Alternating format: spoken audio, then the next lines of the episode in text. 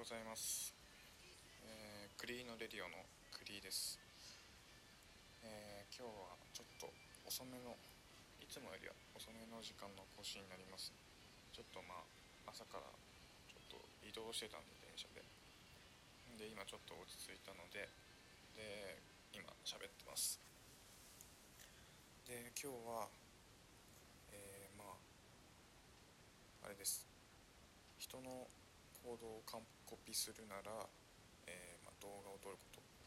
ていう、まあ、感じで喋っていこうかなと思っています。まあなんかその結構僕すぐ人の真似をしてしまうんですけどもまあ誰彼構わずっていうもんじゃなくてこの人いいなと思ったりとかこの人の生き方とかこの人の行動かっこいいなって思ったら割とすぐ真似しててまあそれはなんかサッカーとかやった時もそうで本田圭佑のことがめっちゃ好きになった時はもう本当その人の真似ばっかしてました。そのまあトレーニングだったりだとかサッカーに対する姿勢とかそういうのもそういうのを、えー、真似していました。でなんかなんだかんだこのラジオもなんですけどまあ、分かる方は分かるかもしれないんですけども、あのー、まあ、結構僕寝起きに配信してるじゃないですか、まあ、それもちょっと、まあ、真似っちゃ真似なんですけど、あの Voicy っていう、まあ、ラジオのもう一個アプリがあると思うんですけどもそちらで、あの、キングコングの西野さんが結構もう毎朝、まあ、たまに寝起きとか、まあ、そういう時に、まあ、やられてるんでなんかちょっと僕もそういうちょっと行動を真似したいなとかちょっと思っちゃって。でまあなんか寝起きにやってるんですね。でまあなんか最後によく素敵な一日をお過ごしくださいとかって言うじゃないですか。あれをまあ実はちょっと真似しててやってます。でもまあ結構なんかそうそういうことで結構いいなと思った人のことをすぐ真似しちゃうんでなんかよくミーハーって言われるんですけどでもまあその人の考え方までパクったことはありませんなんかまあ結構まあいい考えだとしてもその一回自分の中で整理してそれでまあ自分の考えとして出すっていう感じにしています、まあ、そしたらちょうど読んでいた本になんか似たようなことが書いてたんでちょっとその言葉を使わせてもらうと、えー、その文章がそもそも人間は一人一人違います。身長も違えば声も違う。骨格も関節も違うし今までに受けてきた教育も人間性も違う。なのでどんなに完コピしようとしても必ずズレが出てくる。つまりどんなに誰かの真似をしてもあなたらしさは出てしまうものなのです。っていう文章があったんですね、まあ、つまり結局、まあ、自分の個性が出ちゃうと。自分のまあなんだろう。結局どっかで噛み砕いてオリジナルになっちゃう。だからこそなんだろうその人のなんかいいなって思った人のことは積極的にその行動を真似していいと僕は思うんですけどもどう思いますかね？まあなんか考え方とか言ってることじゃなくてやっぱ行動を完コピすることっていうのがやっぱ一番大事になってくるんですけども、まあ、やっぱ結局この真似したことっていうのが僕の今の振り返るとやっぱ割と自分の基礎みたいなものになってるしで、まあ、またさらにそこからどんどん新しいことを吸収したりとか成長しようっていうふうに思える要素の一つにもなってます。でまあなんかその中で完コピする時に、まあ、一番効果のある方法っていうのがあってまあこれもまあ、まあ、僕ちょっとやってたんですけど、まあ、本に書いてたんであこれ合ってるんだって思ったのが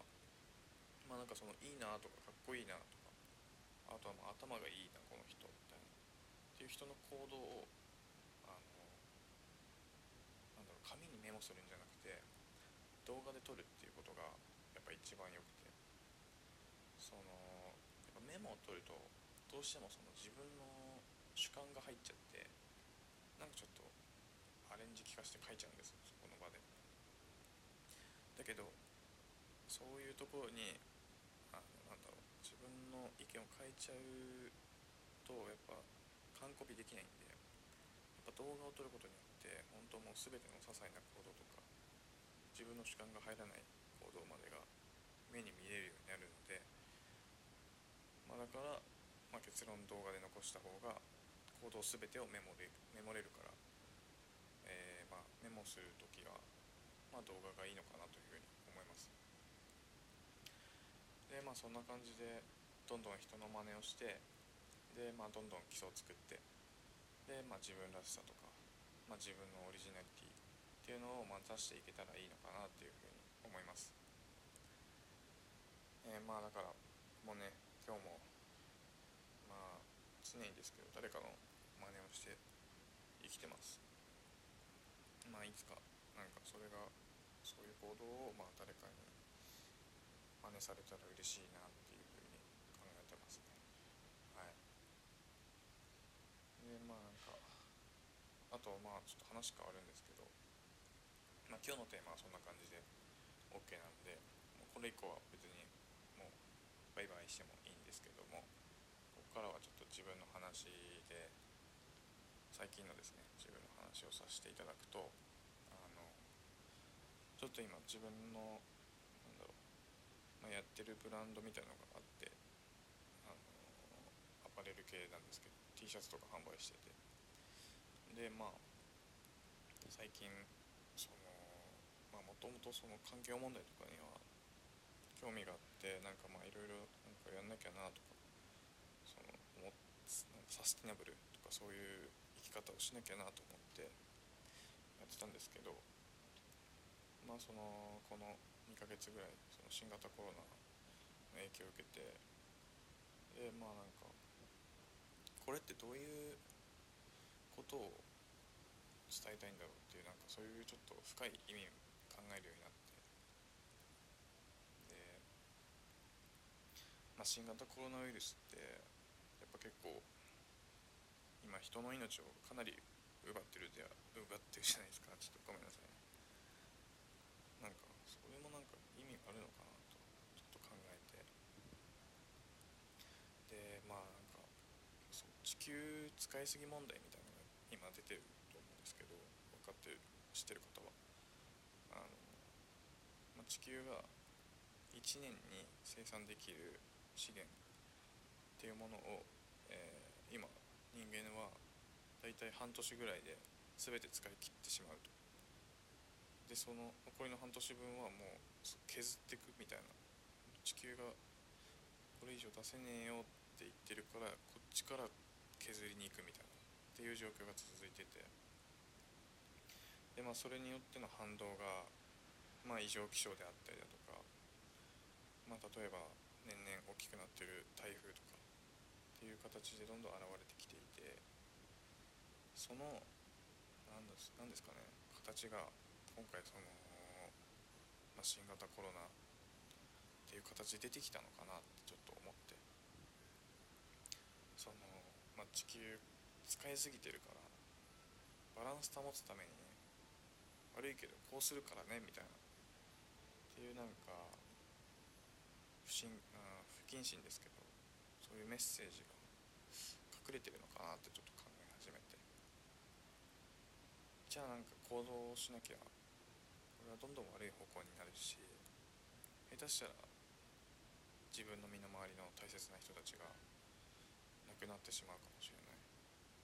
自分が亡くなるかもしれない。それっていうのは本当一番嫌なんででやっぱ後悔したくないから何かできることをやろうっていうふうに僕は思いまして。でまあそのブランドをやってるんだからじゃあなんかブランドを通してそういうことを伝えていきたいなってあとはまあそういうブランドにしたいなと思って。で、えー、一応まあ昨日あのインスタのアカウントの方でまあそういう今後の行動指針みたいのを、えー、ちょっと発表しまして、えー、まあ売上の半分を、えー、WWF ジャパンっていう自然保護団体があるんですけども国が認めている公益財団法人。そちらに、えー、売上の半分を寄付してで残りの半分の売り上げで、えー、サスティナブルな素材で作った T シャツの生産に充てるからまあつまりそのお客様のお金が、えー、半分が自然環境の保護に使われて残りの半分が、えー、次の、ま、地球を考え地球のためを思ってくださるお客様への、えー、ものづくりにお金に充てられるっていうそういうちょっと仕組みをちょっと作るつもりでいます、まあ、今やってるんですけど。でまあその費用をちょっと作るためにちょっと今お願いをしていることがあってまあそのサスティナブルな素材で作るために費用が必要なんですね。でまあ今ロンティーをちょっと在庫残りちょっとあるんですけど残りの半分売り上げの半分はそのまま寄付。残りの半分でサスティナブルな素材に生産に切り替えるっていうことを今やってるんでちょっとよかったら、えー、アカウントの方覗いてみてください。インスタグラムで、えー、ILIK 下線オフィシャルって打てば EK オフィシャルのアカウント飛んでくるんでぜひ時間があったら覗いてみてください、えー、長い間長い間じゃないや長い時間ありがとうございました。クリーナレディアのクリでした。では素敵な一日をお過ごしください。